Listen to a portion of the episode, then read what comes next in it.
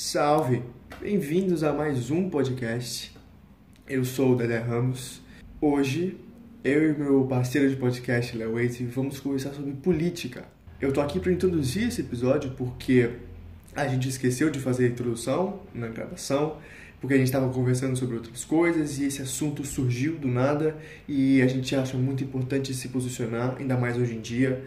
Então, é um episódio mais sério do que o normal, do que o, os episódios normais do Salve, mas é um episódio muito importante. Sem mais enrolação, vamos direto pro podcast.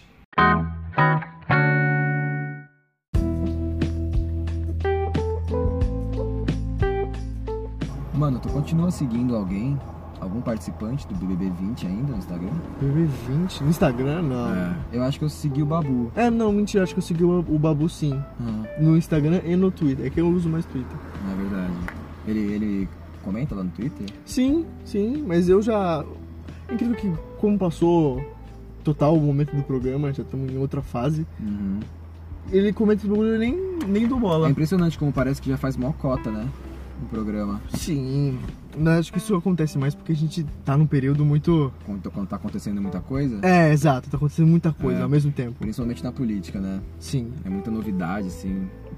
Eu Também acho. troca mais de ministro do que troca de técnico no futebol brasileiro. né? Eu, eu acho que eu realmente me impressiona essa, essa incapacidade, tá ligado?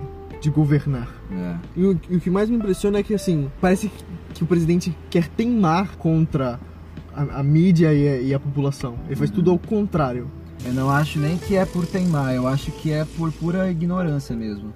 Eu acho que o, que o brasileiro colo- colocou um cara totalmente ignorante e despreparado num cargo que ele faz tudo baseado nos achismos e nas ideologias muito fortes e sensíveis dele, porque qualquer pessoa que não concorda com ele automaticamente vira esquerdalha, vira comunista, Sim. e, e aí todas as ações deles são baseadas. É impressionante como eles continuam voltando, voltando no assunto que eles estão aí para derrubar o comunismo no Brasil. É, esse papo de comunismo é incrível que ano vai, ano vem, tem sempre um fantasma que o comunismo vai assolar o Brasil Sim. e vamos viver em Cuba, e já era. Sim, sim. E vamos viver na Venezuela. É praticamente a mesma, o mesmo ódio que se tinha na Guerra Fria, do, naquelas duas disputas ideológicas que os Estados Unidos tinham da Rússia, o, da União Soviética na época. É esse mesmo discurso que está no Brasil hoje, apesar do Brasil nunca ter sido comunista, nem socialista. Nem, nem nunca Nem- tem uma, uma ameaça real de- Não, disso ter sido instalado. sim. É só uma distorção. né? O que, o que eu acho mais engraçado, engraçado dentro dessa história toda de, de governatório e tudo mais, é o quão patriota ele é em relação aos Estados Unidos. Sim, é impressionante isso mesmo. Eu acho essa a parada mais engraçada, porque é uma hipocrisia, é- acho que é a maior hipocrisia do governo. É se proclamar pró-Brasil, totalmente patriota, mas beijar a bota dos Estados Unidos como se nunca hou- houvesse outro presidente. Concordo plenamente com você, mano.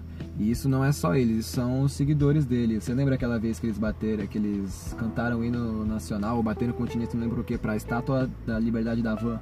Que a galera se prestou esse papel, mano. Mano, não, não dá realmente pra entender o, o, o porquê que tá lambendo tanta bota dos Estados Unidos. Né? Eu acho, que- eu acho que a gente sempre foi assim, o brasileiro em si.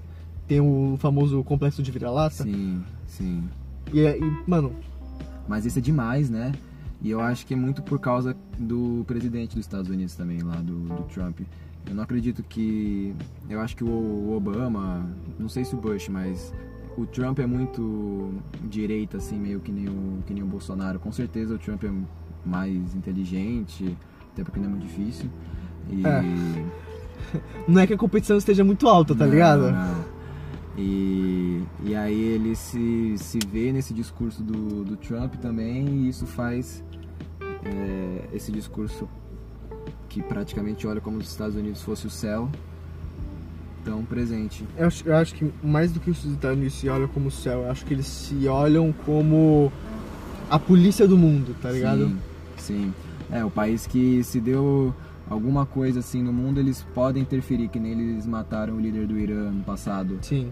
O cara, segundo cara mais importante, chefe do general do, do chefe do exército do Irã, mataram o cara por isso mesmo. Que outro país você vê fazendo os negócios assim em outro país? Tipo, não tá mais no território dele. Talvez na Rússia. Mas assim, países de primeiro mundo, nenhum da Europa faz É, isso. Eles se acham a régua do mundo.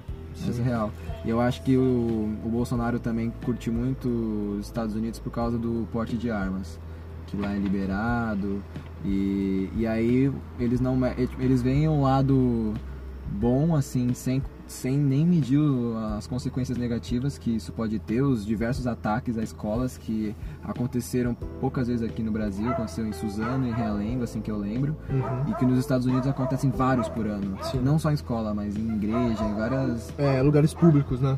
É, é, eles não conseguem medir o perigo que, que liberar as armas pode, pode ter e é uma visão muito fechada, sabe? Uma visão que só Sim. olha, só olha pro que você quer. Eu acho. Eu acho esse papo de legalização das armas, legalização do pote de arma, um, um assunto que dá pano pra manga. Muito. Porque eu não acho que seja uma coisa boa pra um país que nem o nosso, que é muito ignorante e não tem, acho que noção real do que é tirar uma vida ou o quão, noção real do quão perigoso é aquilo que você está segurando. Porque eu até sinto que a gente, com todos esses progra- programas de morte, assassinato, da Atena da vida, os jornais também que são super sensacionalistas quando acontece alguma coisa, eu acho que o brasileiro vive um pouco de banalização da morte. É, Se tornou ser. muito fácil matar alguém. E tu mata por nada. Um episódio de banalização da morte que eu lembro foi do. Da Eloá, lembra aquele caso lá de Santo André, São Bernardo, não lembro, era no ABC. E aí a mídia teve um papel muito forte ne- nesse episódio. Eles ficavam fazendo um sensacionalismo tão grande, colocando, sei lá, o Brito Júnior pra falar. Acho que aconteceu isso. Acho que foi com a Sônia Abrão, que ela transmitiu ao vivo a morte. Se eu não estiver errado, isso aconteceu. É, não, no- a entrada da polícia fez um, fizeram um cerco ali muito grande, deram tipo muita voz pro, pro Lindenberg e o Brito Júnior entrevistou ele. Galera lá da- das emissoras teve um papel muito forte assim para fazer um escândalo e o Brasil inteiro acompanhando. E aí a polícia entrou da pior forma assim possível. Não tratou, a imprensa não tratou aquilo de um jeito profissional, a negociação tinha que ser feita só somente a polícia. Sabe um exemplo mais recente que eu acho que é um bom exemplo dessa banalização da morte? Hum. Você lembra o caso no Rio de Janeiro? Que tinha um, um cara com uma arma que tomou refém, acho que um ônibus, numa ponte no Rio. Sim, sim. E aí mandaram equipes e pananã. E o final da história foi que o cara foi assassinado por um tiro de sniper. Aham. E o governador saiu. Tava de helicóptero, um negócio assim. Ele pousou, aí ele saiu do helicóptero comemorando como se a vitória. Wilson Witzel? Como se a vitória dele, dele foi que o criminoso morreu. Nossa, é. E o cara tá comemorando. Tudo bem que é um. O cara fez um, um crime, cometeu um crime. É. Eu não tô tirando essa culpa dele. Mas eu tô falando que pra todo mundo, pra TV Nacional, pra toda a imprensa, o cara sair do helicóptero e sair comemorando, é. eu acho que dá muito a mensagem do que ele acha. Não é o papel do, do líder, né? Do, Sim. do político com a importância dele comemorar. Sim. Ele ir lá ver, tipo, tranquilo, mas comemorar realmente pega. Pega muito Pega mal, muito muito, mal. mal. É. E eu, o, o pior é que eu sinto que ele faz, fez isso porque parte do eleitorado dele também teria a mesma reação. Eles quebraram a placa da Marielle lá. É, verdade, também teve isso. comemorando. Eles quebraram a placa da, de uma, uma mulher que foi uma política que lutou, que era uma política carioca, inclusive, que lutou pelo, pelo pessoal mais oprimido pela, pela política do Rio, que chegou num patamar ótimo, que deu uma voz feminina também na política, e eles trataram como se ela fosse um lixo. Ela foi assassinada ainda. E trataram como se ela fosse um lixo, quebraram a placa dela como se, se, ela, se ela não fosse digna daquele título. Falando. É foda demais. Essa crueldade é uma parada que ainda me assusta, tá ligado? Eu tinha outra visão do brasileiro, eu acho, até uns três anos atrás, até essa época da, da eleição de 2018. Pra mim, mostrou um preconceito que estava velado, assim, em muitas pessoas que, Sim, que, sim. Teve, que teve voz com essa eleição. E foi, assim, bem bem triste de ver a forma com que muitos brasileiros lidaram e é, até hoje em dia lidam com essas questões e para mim acho que o ponto principal é a forma com que a política brasileira é definida.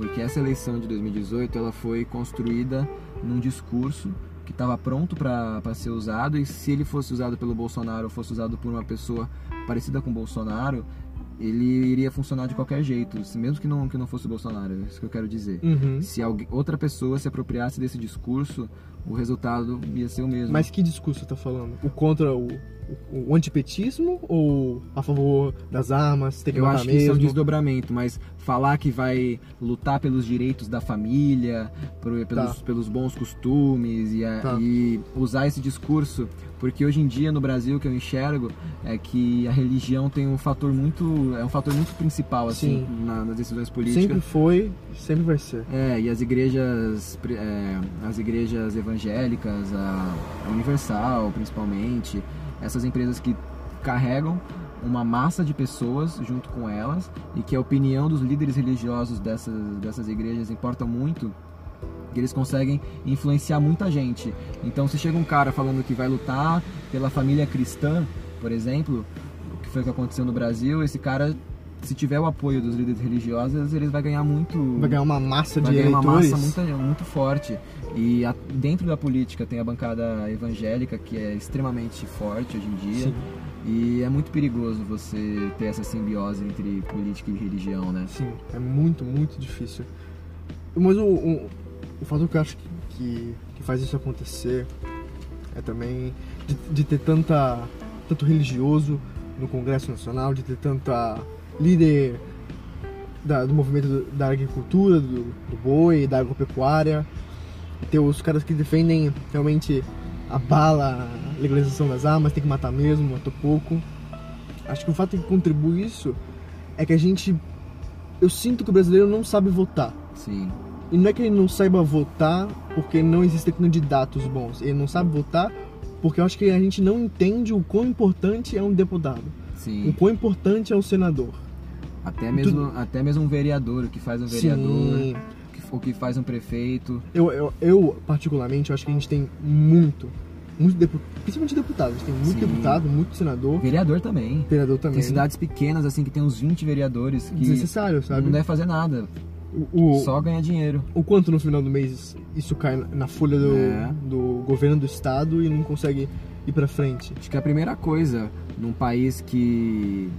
Se considera sério, É, é, é entender quem vai representar E eles. que, e que tem a consciência que tem que gastar com programas de bem-estar social, que, Sim. que tem que melhorar a educação, principalmente, que tem que melhorar a saúde, você tentar enxergar se realmente precisa de todos aqueles gastos com, com pessoas ah, administrativamente para comandar uma prefeitura, um, um, um estado, e tentar enxugar esses gastos para ver realmente medir se as pessoas que estão lá estão realmente trabalhando, estão fazendo um bom trabalho, quantos por cento dos vereadores, por exemplo, aprovam um projeto por ano e aí fazer essa E meta quais são os projetos É, que e são qual- aprovados, e são realmente propostos. relevantes. É. E aí diminuir esse- esses gastos e diminuindo esses gastos, consequentemente você vai poder gastar mais com outras coisas. que são realmente importantes. Não, não que isso não seja importante, mas é porque isso precisa ser melhor Administrado? gerido. Sim, Tá, sim. tá.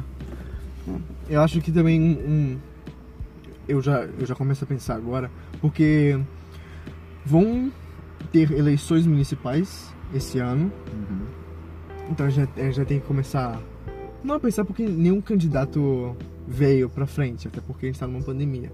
Mas no primeiro momento que essas informações saírem, o- a, primeira coisa que eu vou olhar é realmente para candidatos que tenham propostas para essas causas sociais e candidatos que tenham propostas para causa verde. Eu acho que É, é im- imprescindível a gente ter algum tipo de poder no governo que cuida da, do meio ambiente. Porque a gente tá fudendo muito, cara. Tá tendo queimadas e queimadas e o Ricardo Salles, tá, que é o ministro da, do meio ambiente, tá deixando boi comer pasto, os caras Uhum. tacam fogo em tudo. Então, eu- Uhum. e, mano, não tem como, tá ligado? A gente precisa cuidar do meio ambiente, senão a gente não vai ter um Sim. lugar. Uma coisa que eu fiz na última eleição, que além de disso que você falou de procurar candidatos com boas propostas que realmente é, engajados em, em ter Uma mudança significativa. uma mudança significativa, eu penso muito que a política no Brasil é muito definida por homens brancos.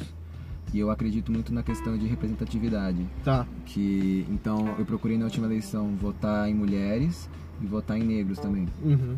Não só pelo simplesmente pelo fato deles deles serem negros ou ser uma mulher, mas por ele ter essas propostas e aí depois que eu faço esse filtro, eu escolho pessoas que eu acredito que sendo eleitas podem ter maior podem aumentar a rep- representatividade no, no governo.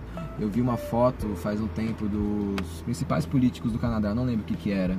Não sei como é que entendo de política do Canadá, mas era uma foto assim que tinha metade homem e metade mulher praticamente. No Brasil são poucas mulheres que a gente vê nos cargos importantes da, da, da política.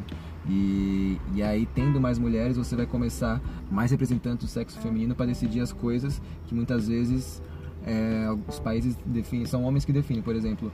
E homens Fato- brancos que definem. Homens brancos que definem o fato do aborto ser o fato do aborto ser crime. Foram, foram homens brancos que decidiram isso. Se você tem mulheres para decidir para decidir isso, elas provavelmente vão ter uma voz que vai representar mais o que as mulheres pensam sobre o assunto que tange principalmente as mulheres. Eu li uma vez, uma menina escreveu assim: se fosse o homem que engravidasse, o aborto teria uma clínica de aborto em cada esquina. Certeza, eu acho também. É muita hipocrisia, né? Por estarmos nesse momento de grandes evoluções, principalmente sociais, Hum. mesmo estando em pandemia, que é um, um detalhe dessa série de 2020 que ninguém estava esperando acontecer. Aham, aham. Eu acho que hum, a gente vai ver mais representantes negros e femininos na- nos governos. Acho que a gente está tomando, tomando ideia de que tem muita gente branca ali, mano. Mano, eu não sei se eu concordo com você a curto prazo. Eu acho que a longo prazo, sim. Eu acredito que a nossa faixa etária já está entrando com uma outra mentalidade, mas que a proporção de votos ainda é de gente que não tem essa mentalidade. E eu acho que é difí- muito difícil você mudar a cabeça de uma pessoa quando ela já viveu muitos anos. E eu, eu realmente acredito que no futuro as nossas gerações vão conseguir fazer do Brasil um país mais diverso, mais respeituoso, é o que eu realmente espero. É a única coisa que a gente pode esperar, né, mano? Se a gente não, não esperar isso, a gente desiste do Brasil praticamente. né? É, exatamente. Porque essa realidade já, já existe em muitos países. Sim. Nos países lá da Escandinávia, eles têm uma. eles respeitam muito mais a mulher. Já acontece muito mais de mulheres serem eleitas. Eu, eu acho que um, um caso muito legal de citar em mulheres em posições políticas é a primeira-ministra da Nova Zelândia. Não conheço. Acho que o nome dela é Jacinda. Hum. E a Nova Zelândia foi um dos primeiros países que passou pela crise do Covid, Uhum. fechou na hora e foi o primeiro a ter um dia sem novos casos. É. Eles já isolaram a doença, na Nova Zelândia não tem mais casos. Eu fico impressionado com a capacidade da Nova Zelândia e da Austrália de ter notícias boas sobre. É, todo mundo, né? É, ser, Acho que ser- a- ser bons, ter bons exemplos, assim. Acho que são um, um dos dois países que mais saem notícias boas. Sim. Acho que é a Austrália, Nova Zelândia e Canadá. Canadá e Alemanha. É. A Alemanha, então, quando você falou, achei que você ia, ci- você ia citar a Angela Merkel. Ah, também tem a Angela Merkel. É, a Alemanha também controlou muito bem a pandemia. Sim, sim. E a Alemanha, acho que é o país mais rico da União Europeia. É o que meio que controla as decisões da, da União Europeia do, como um bloco. E é comandado pela Angela Merkel há muito tempo. Há muito tempo, Há é. muito tempo. É. Eu acho impressionante a capacidade da, da Alemanha também de se reconstruir e de sempre fazer, tipo, ter excelência, assim, nas coisas que faz, Sim. né? É incrível, né, mano? Incrível.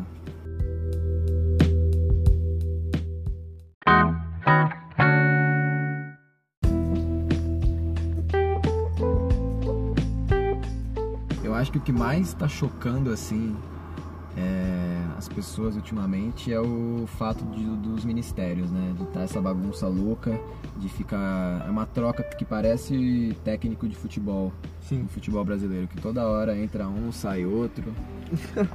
O mais engraçado foi o ministro da Cultura, como Decalatelli? Docatelli. Docatelli. Não, não era da cultura, era de Ah, era da educação, exato. Ele foi anunciado, ele nem tomou posse É. e ele pediu demissão. E colocou no, no LinkedIn lá que tinha ficado cinco dias de, De ministro ministro. da educação. É. Gênio, né, mano? Tudo pelo LinkedIn, cara. Empreendedor demais. O que mais me chama atenção nessa, nessas escolhas de ministro que são feitas é como que esses caras mentem no currículo, né, velho? É, impressionante. Acho que todos têm alguma coisa que colocaram no currículo, mas não completaram. Sim. O mais chocante pra mim é o caso da Damares, que eu acho que ela tem um doutorado ou mestrado em saúde da família e um bagulho assim. E aí quando foram perguntar pra ela de onde é que era esse diploma, ela falou que era da igreja. A igreja deu mestrado pra ela, irmão. Nossa. E tá lá escrito como se fosse uma parada E sabe, séria. sabe o que é o pior? Que ela, que ela acredita que ela realmente. Que os ensinamentos da, da, da igreja. prepararam ela pra aquele cargo. Exato, mano. Isso, isso que mais me deixa puto, eu acho. Que pare... o, esse governo, ele banalizou muito as profissões que são que de- decidem muita coisa pro país. O Weintraub. O que, que é esse cara, mano? Ele é ministro da educação, ele não sabia escrever direito, ele só falava merda. Ele falou que nas universidades públicas tinha alga- Baderna. baderna, sendo que as uni- universidades públicas elas correspondem a 10% das todas as patentes que são feitas no Brasil, inovação tecnológica que é feita no Brasil, são as universidade- universidades públicas que fazem. E então o cara que tem esse cargo e fala uma merda dessa da praticamente a única coisa que funciona de educação no Brasil, que é a universidade pública, que é uma coisa que realmente a gente tem que bater palma, que funciona no Brasil, porque nos Estados Unidos a gente vê que a galera faz o, o ensino fundamental e o médio em colégios públicos, que são muito bons e funcionam, mas quando vão para a faculdade, eles têm que ter uma boa reserva de dinheiro porque é caro. E no Brasil a gente tem ótimas universidades que são De que são, são de graça. E aí parece que qualquer um pode ser ministro. A Damares. Sim, é, de onde surgiu a Damares? Realmente, mano, eu acho que o próximo governante que entrar, eu acho que o governo perdeu o respeito, sabe? Eu acho que a gente, Não de todo mundo. Não de todo mundo, mas da grande maioria da população, todo mundo já olha, é um anúncio do governo, o governo fez isso, o governo propôs es- essa lei, todo mundo já olha com, com um olhar meio tipo, puta, o que que ele fez agora, tá Lá ligado? vem. Lá vem, É. a nova. É. ele perdeu um respeito que tinha antes, pelo menos. E eu acho que o próximo a entrar vai ter que trabalhar do zero para reconstruir esse respeito. Sim. Seja com as escolhas do ministro, sejam como, como ele se porta em entrevista. O próximo cara vai. Mano. vai- ou vai, vai, tipo, vai dar um novo padrão para que como é que um presidente tem que ser. Porque que a gente- tá se acostumando com um padrão de um cara ignorante, não sabe falar, to- totalmente estúpido, Não entende nada de economia. não entende nada de nada, de vamos nada, ser sinceros. é. Então, assim, Vai ser uma antítese muito grande por menos qualificado que seja o cara. Se ele for um. Se ele tiver o mínimo de, de conhecimento, assim, e, e, e fala, e escolher minimamente certo os ministros, já vai ser uma antítese muito grande. sim, uma coisa nessas paradas do, do ministério que também me chama a atenção. Você citou o Weintraub, a gente citou a Damares, mas é o, o cara que eu acho que tá fazendo pior, tá prejudicando mais a gente, é o Ricardo Salles. Você acha? Eu acho, mano. Porque cara tá destruindo foda as florestas, meu irmão. É. Puta que pariu. E é. E, Isso é muito perigoso, e, né? e o, o- o problema, a floresta amazônica está no Brasil, mas ela não funciona só para o Brasil. Ela tem importância mundial. Uhum. Sim. Então, sim, com certeza. nós já estamos sofrendo pressões de governos exteriores sobre o Ministério do Meio Ambiente o que, que esse cara tá fazendo. O nível de des- desmatamento nunca foi tão alto, o nível de queimado nunca foi tão alto. A gente tá começando a tomar pressão por erro nosso, tá ligado? Sim. Porque o cara colocou alguém que. Eu não vou dizer que, ele- que o, o Salles é despreparado. Eu acho que ele é preparado, mas pra fazer errado, pra fazer o mal. Ele manja do que ele tem que fazer. Ele manja qual lei ele tem que alterar pro cara da agropecuária poder queimar o pasto. Ele é. É, ele tá lá pra fuder o meio ambiente, praticamente é isso que tá acontecendo. Porque o Bolsonaro acredita que não é importante Sim. e, mais uma vez, não é só burrice para para questões importantes como economia e tal. É Mesmo questões ambientais, é um pensamento muito muito fechado. Quem que, quem que não, não reconhece a importância da floresta amazônica pro mundo inteiro, cara? Uhum. A floresta amazônica é importantíssima para o planeta todo em si. Então a gente ter um, ministro que, que não acredita nisso é um, é um absurdo tão grande.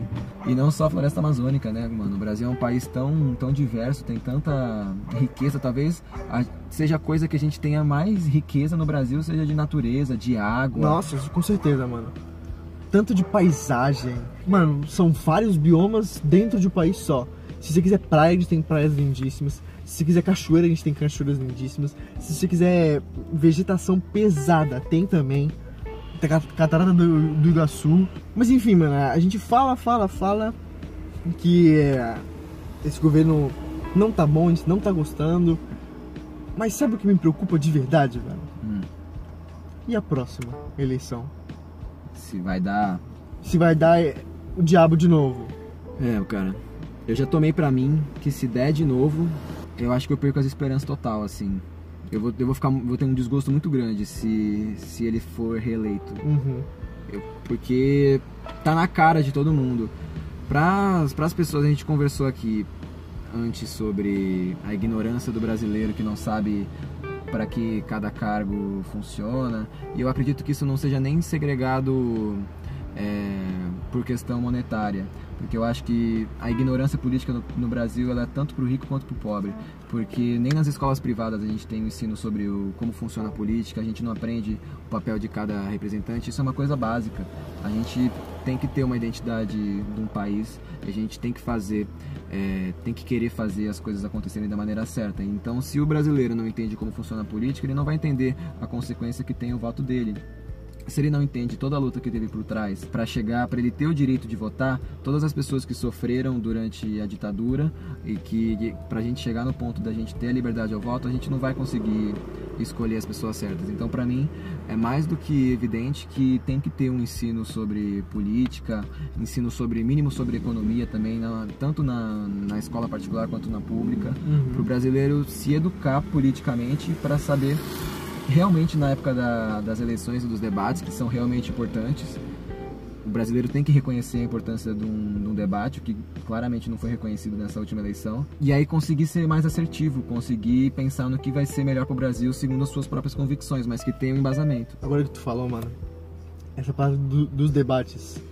foi um, Foi um, triste. um fato decisivo tão grande que ele não precisou falar nada, brother. Nada. nada. Nada na televisão, mano. Ele só precisou falar pelos bons costumes da família Tradicional. e que Deus me colocou o nome de Messias e pelo porte de armas também contra o kit gay, tá ok? O cara, o cara só foi na entrevista no Jornal Nacional. Agora, debate cara a cara com o Haddad, com a Marina, com o Alckmin. O cara não foi porque ele sabia que ele não ia ganhar. Ele ia sair pior Sim. do que ele entrou. E foi conveniente a, a facada.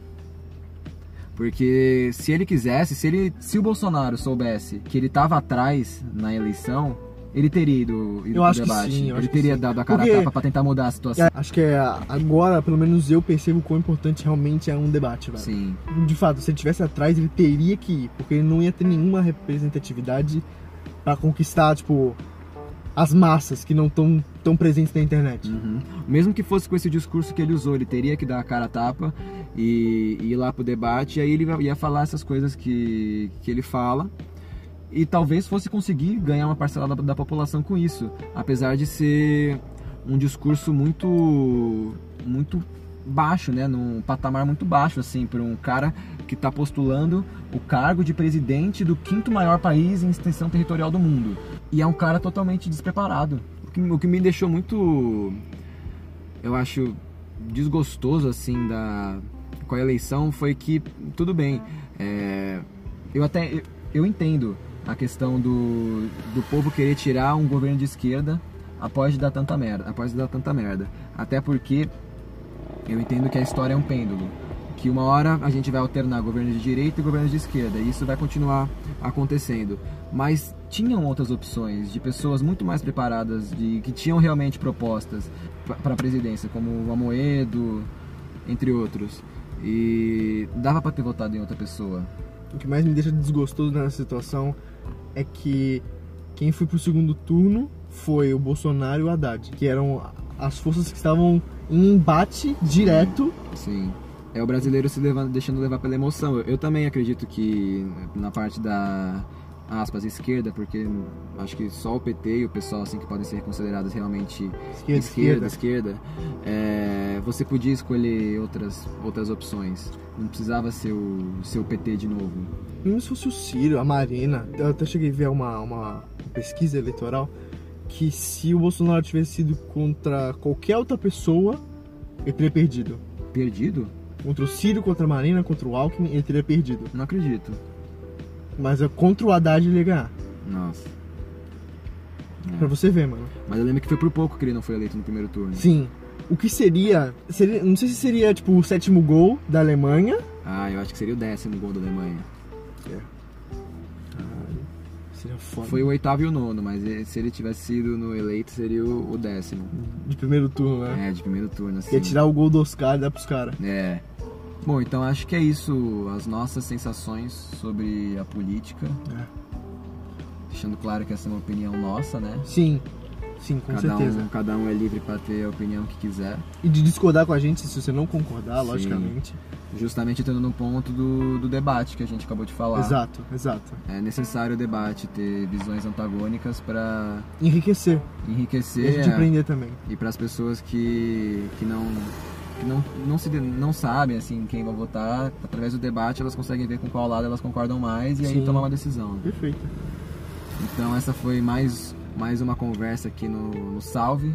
Obrigado se você escutou até agora. Sim. E se você quiser mandar a sua opinião sobre a política, o que você está achando desse governo, o, quem você acha que pode ser o próximo candidato para presidente do Brasil, Sim. manda aqui pra gente. O nosso e-mail vai estar na descrição. E a gente espera vocês no próximo episódio do Salve. Muito obrigado. Eu fui o Leonardo Waze Eu fui Dedé Ramos. e este foi o Salve.